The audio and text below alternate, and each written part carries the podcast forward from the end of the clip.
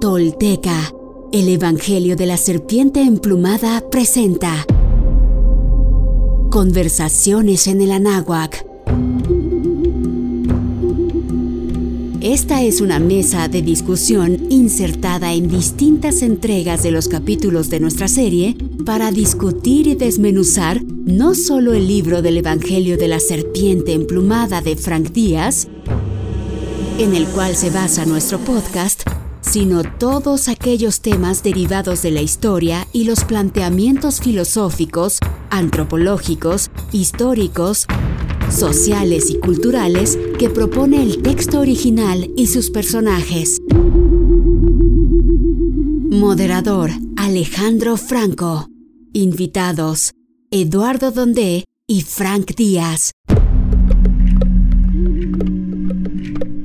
Bienvenidos a un podcast más de conversaciones en el Anáhuac, el complemento del Evangelio, la serpiente emplumada del podcast Tolteca, que recién llegó al final de su primera temporada. Es muy recomendable, eh, si están escuchando este podcast, que lo hagan una vez que hayan terminado los primeros 22 episodios de nuestra historia que componen la primera temporada. Yo soy Alejandro Franco, le doy la bienvenida a Eduardo Donde. Eduardo, ¿cómo estás? Muy bien, mucho gusto estar aquí nuevamente en las conversaciones en el Anagua. Y también a Frank Díaz. ¿Cómo estás, Frank? Bien, gracias a ustedes. Bueno, estamos llegando al final de este primer ciclo, de estos primeros 22 episodios. Me gustaría que recapituláramos, Eduardo, en dónde estamos dentro de la historia de Zacatl Topitzin eh, en, dónde nos quedamos y, sobre todo eh, para entender los temas que vamos a, desarrollar el día de hoy. Claro, pues como, como recuerdas, pues arrancamos con la vida de su madre, su nacimiento, todo el proceso que, que, sucede para que pueda, pueda salir adelante, eh, el, la lucha con sus, con sus tíos, ¿no? Este, asesinos, este, y su formación como, como, como, pues digamos que su formación como guerrero, también preparándolo como para, para ser un gobernante. Y finalmente ya el momento en donde eh, los, los, los, sabios de Tula lo invitan a, a, gobernar a Tula y empieza con las primeras medidas de su gobierno de Tula, capital de Anáhuac, ¿no? Entonces prácticamente ahí donde termina la primera temporada. No sé, Frank. Pues eh, mi interés, como te decía, es eh, traer toda esa historia al presente. Y ver por qué nos sirve hoy y por qué nos conviene además conocer esta historia tan fundamental para las raíces, cuáles son las lecciones de, porque esa historia está llena de metáforas. Por ejemplo, hablabas de su nacimiento milagroso. Pues eh, creo que es necesario aclarar que eso es una metáfora, que no se trata de algo literal de ninguna manera. Eh, hay que entender qué es lo que querían decir con eso porque nace de una virgen, cómo esa historia es universal. También hay que separarla de la historia cristiana. Porque algunas Porque de inmediato lo ligamos. Sí. hay, de hecho, incluso investigadores consideran que hubo eh, eh, influencia cristiana en la historia. No, no, no, no. A ver, las historias anahuacas son anteriores. Las historias de Mesoamérica son muy anteriores a las del cristianismo. Mesoamérica ya existía en la época olmeca. Esas historias ya estaban ahí. Es decir, son historias universales y por eso es que los cristianos también las tienen. No son historias que se hayan creado los cristianos. Así que si tú te vas a la India, vas a ver que Krishna también nació una virgen y a donde quiera que vayas. Y no quiere decir que literal eso haya ocurrido, sino es una manera de presentarlo. Mira, yo no quiero discutir con quienes creen que esas historias mágicas son literales, pero eh, es obvio que tienen un gran significado y yo prefiero irme por ese significado. ¿Ves? Si te quedas únicamente en, en la parte mágica, estás perdiendo de vista qué querían decir con esa historia. ¿Qué nos querían decir con, esta historia hasta donde la, conocemos hoy a través del podcast? Mira, eh, la, la, Madre Virgen se llame María, se llame Maya entre los hindúes, en los budistas, se llame Mayahuel acá, personificada en Chimalma. Eh, la Madre Virgen es la tierra. Es la que pare por sí misma. ¿Ves? La Madre Virgen es la materia, es el universo que crea cosas por sí. Es decir, eh, ella no necesita de nadie más. Es fecunda por sí misma. Y el avatar, el Mesías, el Cristo, como tú le quieras llamar, el Quetzalcóatl, es el producto por excelencia de la Tierra, que es el ser autoconsciente. Le tocó a nuestra especie tener autoconciencia, pero eso no significa que la autoconciencia se limite a nuestra especie. Así que el avatar representa a cualquiera que se hace consciente de sí mismo. Mm. Por lo tanto, responsable de su propia existencia. Me gustaría ahondar el día de hoy, Frank y Eduardo, en, en las estructuras sociales y de gobierno de la cultura anahuaca, porque realmente estamos hablando de estructuras sociales y, y- y de acuerdos eh, y- y de maneras de vivir la vida que estuvieron vigentes por milenios, no por, por centenas de años, por miles de años. Y para que eso se logre, tiene que tener componentes muy específicos, extraordinarios para el mundo moderno, diría yo. Sí, la verdad es que conseguir eh, sostenerse nomás como pueblo, eso requiere mucha energía. Y sostenerse durante milenios en condiciones de creatividad, porque si tú te fijas hasta el final, para la época mexica, eh, había un arte que era, por todos lados había arte, por todos lados había creatividad, canciones, poemas, eh, literatura. Eh, luego, no era una sociedad triste, no era una sociedad sometida a una dictadura. Era una sociedad que logró sobrevivir en condiciones muy dignas. Y el arte es la muestra de ello. Eh, eso, es, eso, es una, eso es una alquimia social impresionante. Es una de las cosas que podemos importar a la actualidad. Porque hoy estamos en una situación complicada. Hoy se están desintegrando los valores. Hoy, como nunca, hace falta echarle un ojo a las raíces y saber sobre qué estamos basados. Porque si se pierde de vista las raíces, uno va a estar a merced, a expensas de cualquiera que quiera conducirlo a donde le dé la gana. Sí, las estructuras que estábamos pensando que eran sólidas Sí. están demostrando que no lo son. Clarísimo. En el mundo entero, ¿no? Sí, yo creo que es parte de lo que hemos platicado. Eh, todas- toda gran civilización tiene sus altos y bajos y yo creo que está claro que todo este modelo occidental, ¿no? Del individualismo, eh, del capitalismo, eh, de la de- incluso de la democracia como forma de, de elección ya totalmente corrompida por el propio capitalismo, nos muestra la descomposición profunda. Lo que está viviendo ahorita en Estados Unidos, la meca de la democracia, el estandarte de la esperanza del nuevo mundo, ¿no? Este, como, como la, la, la epitomía de lo más elevado de, de la creación occidental, se está desmoronando en muchos sentidos por procesos intrínsecos de, de putrefacción, pero también por ciclos por los ciclos que, que- que los anahuacas describieron muy bien a lo largo de milenios que tienen las propias civilizaciones. Entonces creo que estamos viviendo, como hemos platicado, a la descomposición profunda ya de la civilización occidental en, en un proceso acelerado y justamente ante la posibilidad del enorme potencial de que el gran conocimiento y legado de la civilización de Anáhuac empiece a resurgir de donde lo pretendieron esconder. ¿Cómo eran estas estructuras de gobierno? Que me gustaría que habláramos también de, las sociales, en donde los números están muy involucrados dependiendo del grupo de personas y cómo van creciendo y esta manera tan clara de saber que no es, no es nada más un individuo, sino que conforme se vayan sumando cierto número de individuos van cambiando desde los nombres a las, la- las responsabilidades y la propia concepción de ese ente compuesto por, por varios. ¿Cómo, cómo lo podríamos empezar a, a desmenuzar, Frank? Mira, si tú me permites, quisiera a- a- acotar algo que acaba de decir Eduardo, porque es un hecho que nosotros estamos padeciendo de ese problema que mencionas, Mm. eh, de su desestructuración social. Las estructuras de, de toda la vida ya no dan la talla. Las nuevas que nos quieren imponer a veces no son las mejores. Pero también hay un proceso reactivo y que es un proceso muy apropiado. Si te vas a, a Asia, estás viendo que China, por ejemplo, o Japón o la India, civilizaciones de milenios, frente a este fenómeno, ya, ya, ya hace décadas que empezaron a, a prepararse. ¿Y qué es lo que hicieron? Recurrir a sus raíces, profundizar en sus Sí. raíces. Eso empezó Japón en los años 60, ya había ya a través de los dibujos esos de, ¿cómo se llaman estos dibujos? Animados. Todos esos dibujos que hacían y demás, ya tú veías que tenían una base de raíces. Y funcionó, porque no se quedó al nivel de académicos, pasó a todo el mundo y fue incluso una invasión cultural, toda esta producción japonesa. China después hizo lo mismo. Y el el resultado es esto, y esto se puede probar. En la medida que una sociedad le presta atención a sus raíces, empieza a bajar la criminalidad, empieza a organizarse conforme a patrones propios, sin tener que importar otros, y empieza a crecer económicamente. Por supuesto. Sí, la India lo está haciendo ahora y le está saliendo muy bien. Sí. Entonces, sorprende. México y Perú, por cierto, que son focos culturales tan antiguos, tienen con qué hacer ese proceso. Deberían hacerlo. No deben dejarse imponer modelos eh, de fuera, modelos que no han funcionado. Y uno se Justamente dice, por eso es importantísimo conocer cómo eran esos modelos, Claro, ¿no? claro, Ujú. claro. Y, y quiero aclarar que no se trata de chauvinismo. No es que porque venga de fuera es malo. No, no, no, no. Simplemente lo que no funciona allá, ¿por qué lo voy a importar acá? Mm. ¿Ves? ¿Por qué me van a mandar basura? Eh, la, la civilización de México antiguo no se hubiera sostenido sin una organización suficientemente amable como para que la gente se sintiera libre, pero al mismo tiempo suficientemente coherente Para que como una para que las personas entraran al- al proceso y jalaran esa carreta. Porque si cada cual jala por, por su cuenta, pues la carreta no avanza. ¿Ves? Estamos hablando, como decías, de miles de años, no de unos pocos años. Por lo tanto, ellos tuvieron que probar sistemas y esos sistemas a nosotros nos interesan hoy. Hoy que están quebrando las concepciones occidentales de cómo debe ser una sociedad, importan más que nunca estas concepciones antiguas que se probaron durante milenios. Por lo tanto, no son ingenuas. Luego tenemos la, la deformación académica de que si es el pasado son ingenuos, es primitivo. No, no, no, no, no, no es así en absoluto. Cuando estudiamos, por ejemplo, el calendario de Anagua, vemos que no es primitivo, es superior al que tenemos hoy. Sí. Cuando estudiamos, no sé, la numeración anahuaca es superior a la que tenemos hoy.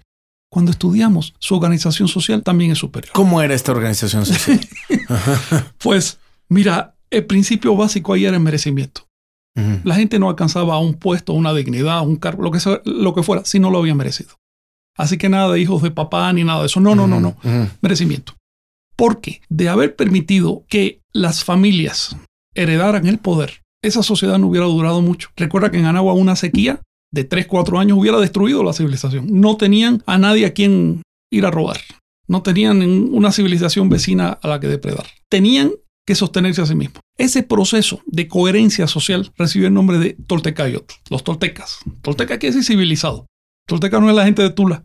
Los de Tula también eran civilizados, obviamente también eran toltecas, pero todos eran toltecas. Tolteca significa quien participa de, de una propuesta social coherente. Se basaba en el merecimiento, pero había otros principios. Por ejemplo, el camino del guerrero. En esa sociedad, desde chiquitito, ¿eh?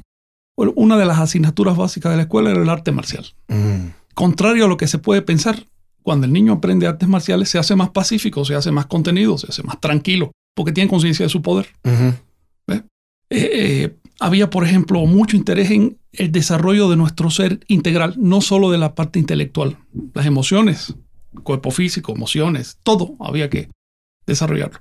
De modo que los sabios de Anagua elaboraron ciertos principios y le funcionó. El modelo tolteca eh, tiene cosas que enseñarnos en la actualidad. Por supuesto, debidamente actualizado, ¿no? Tampoco se trata de, de adorar cosas del pasado. Y así es como iban llegando a ocupar ciertas posiciones eh, dentro del gobierno. o, Sí. eh, por ejemplo, en el caso de Zacatl, nos quedamos en esta primera temporada que él eh, llega Sí. a, a- a tener el poder, ¿no? Desde Tula hacia el Anáhuac. sí. ¿Cómo era típicamente el que alguien pudiera llegar a esa posición? No sé si recuerdas que hay un texto. Eh, de hecho, son muchos los que hablan de esto, pero hay uno en particular que dice que ya era el Tlatoani, vamos a decir así, rey, aunque no es lo mismo, ¿no? Era el representante de toda la Nahua y su trabajo consistía en barrer, en barrer. Es decir, él se ganaba la vida barriendo eh, los edificios y demás de, de gobierno. Es decir, nada de que como estás arriba ya tienes todo el poder. Una de las cosas que llamó la atención a los españoles cuando llegaron es que las clases más altas, las clases en el poder, eran sirvientes, de manera literal. No se trataba de gente que porque tuviera riqueza ni nada. De hecho, de hecho, todavía hoy en México se conserva una institución que vale oro, que es la de que el- en los campos, ¿no? En las zonas más alejadas, el líder de la comunidad debe empobrecerse en el ejercicio de su función. No debe salir más rico en absoluto. Es exactamente al revés de cómo ocurre Claro, ¿no? claro. en, Sí. en la actualidad. Sí, en Oaxaca sigue, habiendo ese tipo de ese instituciones. tipo de, de organización. Incluso conozco casos en donde eh, salió el joven, ¿no? Eh, fuera, fue muy exitoso, tenía una fábrica, le iba muy bien. Y pues van los de la comunidad y le dicen, pues te toca ser el gobernante del pueblo. Eh, y el cuate dice, pues ¿cómo voy a regresar yo? Si yo estoy manejando esta fábrica, ¿quién se va a encargar? Te toca regresar. Se resiste, se resiste eh, y finalmente acaba cediendo a esta organización social y regresa a su comunidad, pero y regresa a su comunidad y no gana un peso, porque no, no es de paga, Claro. sino lo alimenta en la comunidad, le da con qué comer, no Ujú. dónde vivir, pero es un periodo de dos años en donde justamente está en total servicio a su comunidad. ¿no? En absoluto servicio. ¿no? Absoluto servicio, dejando incluso una fábrica, una planta, un negocio, lo que sea que genera una riqueza material importante. Si lo ves, es una concepción completamente diferente, completamente diferente. Y refleja, pues, es todo este saber ancestral que permitió que una civilización durara no 200, 300, 400 años, sino miles de años. Además de que estamos acostumbrados a décadas de exilio, ¿no? O sea, realmente lo que hace un profesionista que pueda eh, tener acceso a la educación en un pueblo remoto en México es exiliarse en otro país, porque se tiene esta realidad en donde parece que no pudiera aportarle nada a su sociedad y a su núcleo, ¿no? A de dónde viene. Y esto es totalmente lo contrario. Sí, totalmente lo contrario. Aquí ves que todavía en ciertas regiones de México está esa raíz profunda, ese sentimiento de agradecimiento y deber a la sociedad. O sea, es una cosmovisión que aunque los veamos cruzar en la calle, traen una cosmovisión completamente diferente de la vida. Este, y yo creo que son raíces que la gran ventaja es que están ahí, vivas, y que es un tema de cómo logramos que un grupo mucho más grande de mexicanos empezamos, o de habitantes de Anáhuac, o del mundo, empiecen a conectar con ese gran legado eh, civilizatorio que tenemos. Había estos momentos de éxodos en, en, el Anáhuac de que ciertos van a otros lugares o uno se quedaba en donde, en donde nacía. ¿Cómo era? Mira, no había para dónde irse porque Anáhuac estaba aislada en el territorio. Claro. A menos que te fuera a un desierto, ¿no? O te echaras al mar. Eh, si es que es un territorio amplísimo. Eh, sí, Anáhuac llegaba de toda Centroamérica y hasta el centro de Estados Unidos. Y la parte nuclear. Pero te podrías, por ejemplo, si nacías en Tula, te podrías ir lo más Ah, sí. al norte que pudieras, Sí, claro, etcétera. claro. Depende de, de lo que quisieras hacer o depende de. Había lo- intercambios y digamos, si alguien se especializaba en producir cacao, bueno, tenía que irse a una zona donde se pudiera cultivar cacao. O también había mucha solicitud de quienes sabían pintar. Pero no desde la necesidad, era más bien desde las habilidades Ah, y sí, el sí, oficio. Sí, sí, sí. sí. ¿No? Eh, de hecho, había- yo no he encontrado en las fuentes históricas ninguna referencia que la gente estuviera limitada a un sitio o que, o que se sintiera incómodo. No, no, no. Había libertad de viajar. Lo que pasa es que cada cual prefería quedarse en su comunidad porque le daba ventajas. En esa época el apellido era de la comunidad Ah. donde nacías. Eso era tu apellido. Entonces, llevar ese apellido ya era ser embajador de esa comunidad. También por eso te estaban mirando. Eso implicaba que tenías que portarte bien. Porque estabas representando a una representando al comunidad. grupo y si el grupo te desconoce dónde te vas a meter. ¿Ves? Sí. Esa es la otra. Y luego está el tema de los números, ¿no? En la organización social. Eduardo, Sí. cómo depende cierta cantidad de personas va cambiando el nombre y la organización. Sí, yo creo que eh, a diferencia de nuestra civilización occidental, que hay una forma, digamos que un poco caótica de la agrupación individual, ¿no? Es, justamente eh, Anáhuac llegó a un lugar en donde fue entendiendo cuáles eran las formas idóneas de agruparse como individuos para poder operar mejor como civilización, funcionar mejor como civilización sin perder la riqueza como persona. Entonces creo que ese es uno de los grandes legados que tenemos. ¿Por qué no nos platicas un poco tú, Frank? Sí. La forma en, en, en, en, en la veintena, luego los Sí. 400, ¿no? El, el orden era vigesimal, es decir, en vez de contar por 10, 100 mil, como nosotros hoy contaban por 20, 400, 8 mil, 160 mil, etc. Entonces esos órdenes se aprovechaban para la organización social. Eh, por ejemplo, eh, bueno, obviamente la base de todo era el individuo, que es la unidad, ¿no? Pero había palabras específicas para decir veintena de individuos dedicados a determinada actividad. No necesitabas una oración, con una sola palabra ya decías una veintena de individuos. Por ejemplo, centempacti quiere decir eh, una veintena de hombres dedicados a la guerra. Eh, así sucesivamente, eh, señoras dedicadas a tal cosa y demás. Significa que el siguiente orden era la veintena. El otro orden, que podríamos decir algo así como el barrio, era los 400. Un calpuli. Un calpuli. Un calpuli, eh, por ejemplo, en, aquí en Tenochtitlan había 20 calpulis y más o menos 160 mil personas. De ahí deducimos que calpuli tendría promedio 8 mil personas. Eso no significa que fuera un número rígido, ¿no? Es un promedio, más o menos. Pero era relativamente fácil de, de- de contar porque cada una de estas unidades tenía pues sus líderes. De hecho, cada instancia, cada unidad de, de poder tenía dos líderes. Uno que ponía la masa y uno que venía del gobierno, que venía de arriba.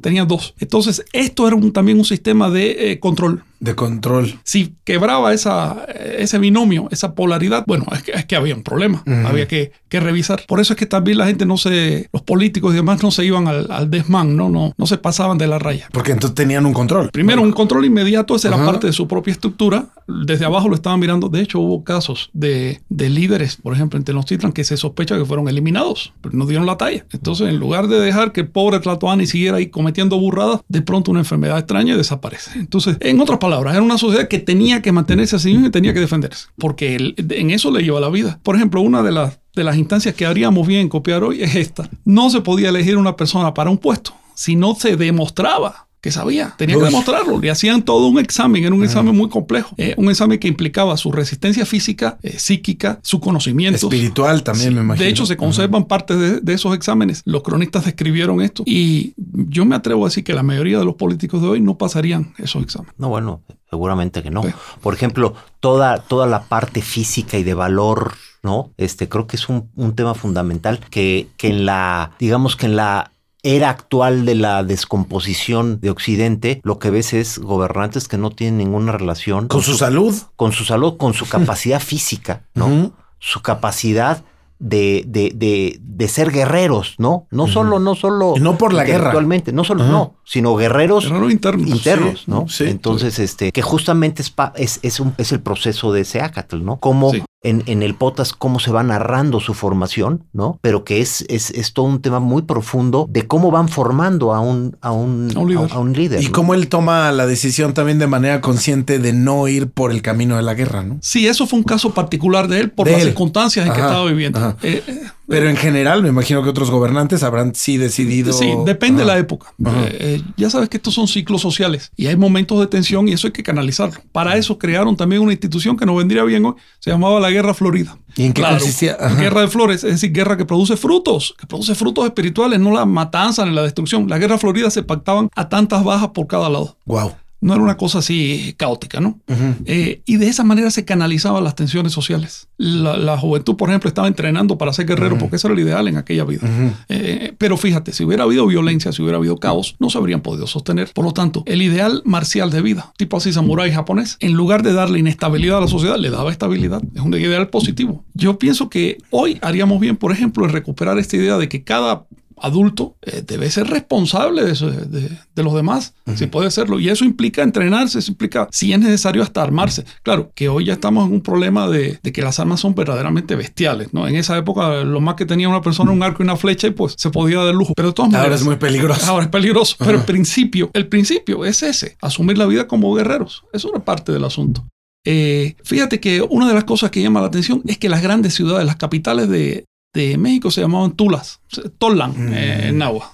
Esta que conocemos en el estado de Hidalgo en realidad se llamaba Chicocotitla, que quiere decir el avispero, Tola Chicocotitla, pero también estaba esta donde estamos Tolan, eh, eh, este, Tenochtitlan, Tolan, Teotihuacán, etc. Y los arqueólogos han descubierto que llegaban hasta, crecían hasta 160 mil personas, ya no más. Ese era el tope. Era el tope, porque en esa época pues no había medios de transporte para traer la comida desde los campos. Luego, si la ciudad seguía creciendo, ya se destruía. Por lo tanto, si seguía creciendo, lo que hacían era crear otra ciudad. Crear otra ciudad. Eso dio origen al mito de que te- ahorita de los mayas que desaparecieron y todo eso. Bueno, de cuando en cuando las ciudades se renovaban. No es que la gente desapareciera, ¿no? sino que se iba a otro sitio y hacía otro emplazamiento. Eh, en fin, hay ideas en Anagua que podemos entender a la actualidad. Una de Pero si había una suerte, perdón que te interrumpa nada más para terminar esa parte, si había una suerte de, voy a decirlo con, con nuestra realidad actual, de capital, es decir, Tula, lo que hoy conocemos como Tula, donde decimos Zacatl empieza a gobernar desde ahí, el gran Anáhuac, sí era una suerte de capital donde se, se, se, se despachaba en general a la gran nación tolteca o donde estaban las oficinas. Mira.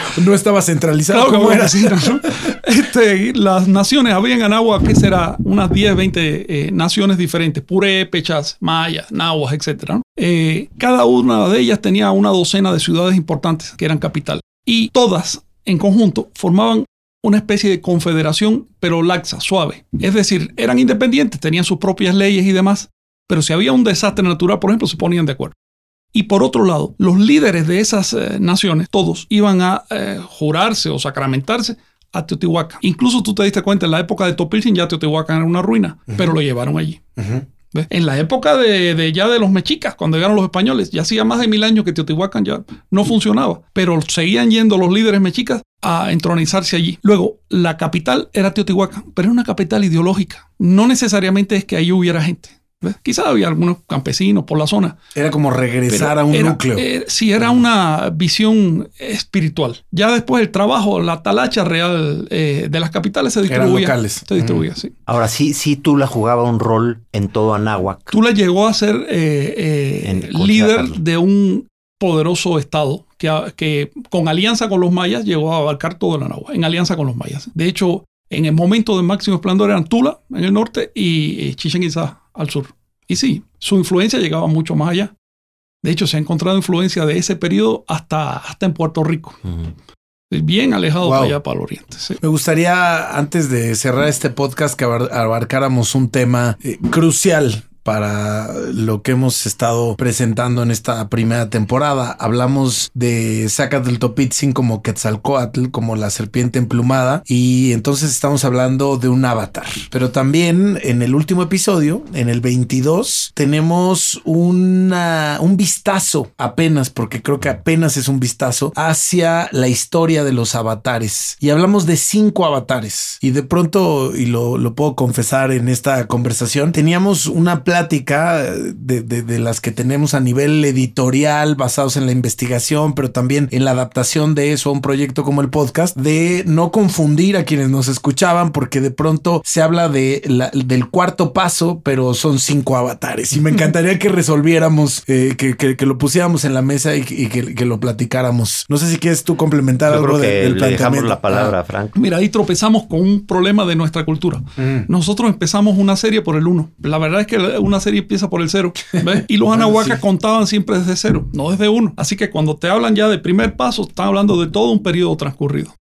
Es decir, ya hay uno. Ya hubo un cero. Para, nosotros. Que en este caso fue como Digamos, el inicio de una serie, nosotros les hubiéramos puesto uno.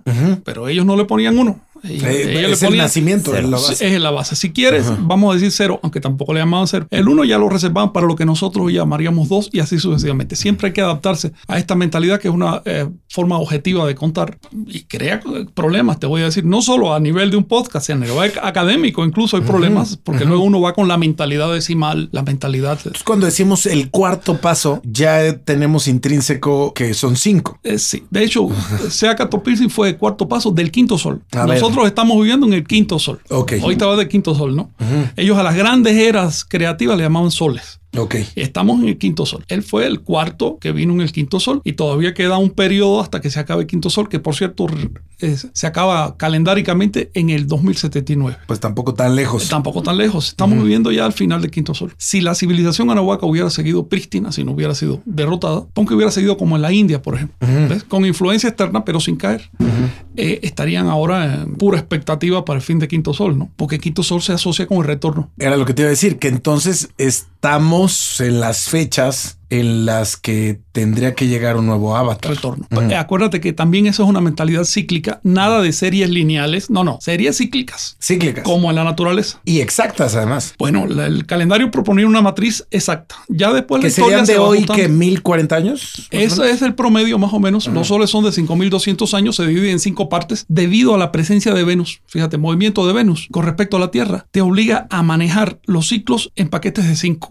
Venus es impresionante y por eso que sacó no solo significa el avatar, el maestro, que sacó el nombre de Venus, del mm. planeta Venus. Y, que es interesante, Venus está relacionado no solo con Quetzalcóatl, sino con avatares en otras partes del mundo. Sí, sí, eso llama la atención, porque hasta, hasta en la Biblia Jesús, a Jesús, Jesús se llama a sí mismo, yo soy la estrella del alba. ¿Tú sabes quién es la estrella del alba? Venus. Venus. Es, más, es más, en el nombre de él tienes la partícula cri, que quiere decir Señor, y la partícula isto, que es el nombre que le dan a Venus en, el Mediterráneo Oriental. Entonces, ah, estás viendo que es muy presente. Que está muy presente. Sí, Zoroastro también. O sea, El, ciclo que, que pareciera eh, en otras civilizaciones, en otras grandes, eh, con otros grandes avatares, pues único y de una sola vez, ¿no? Un evento, ¿no? En realidad, esta es la primera civilización en donde vemos que la ciclicidad está basada en Venus, ¿ok? y que los avatares y su llegada está basada en Venus. Sí, la, aportación de los anahuacos fue entender el movimiento de los astros.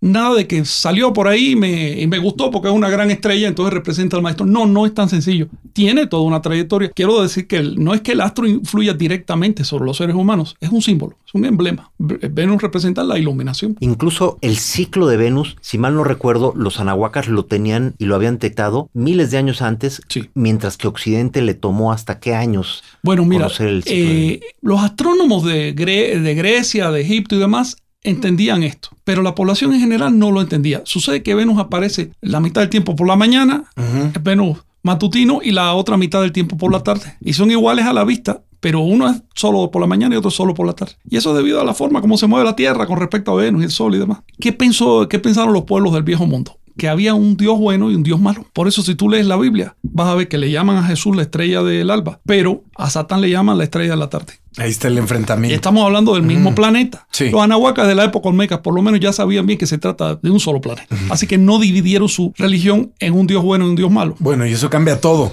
A todo. Totalmente, no había buenos y malos en el cielo. Buenos y malos aquí en la tierra, pero en el cielo son principios cosmogónicos, y astronómicos. Fundamentalmente basado en ciencia. Claro. Es decir, no en idolatría, no en que se le ocurra. Bueno, la propia figura de Quetzalcoatl no está basada en, en idolatrar a un ente.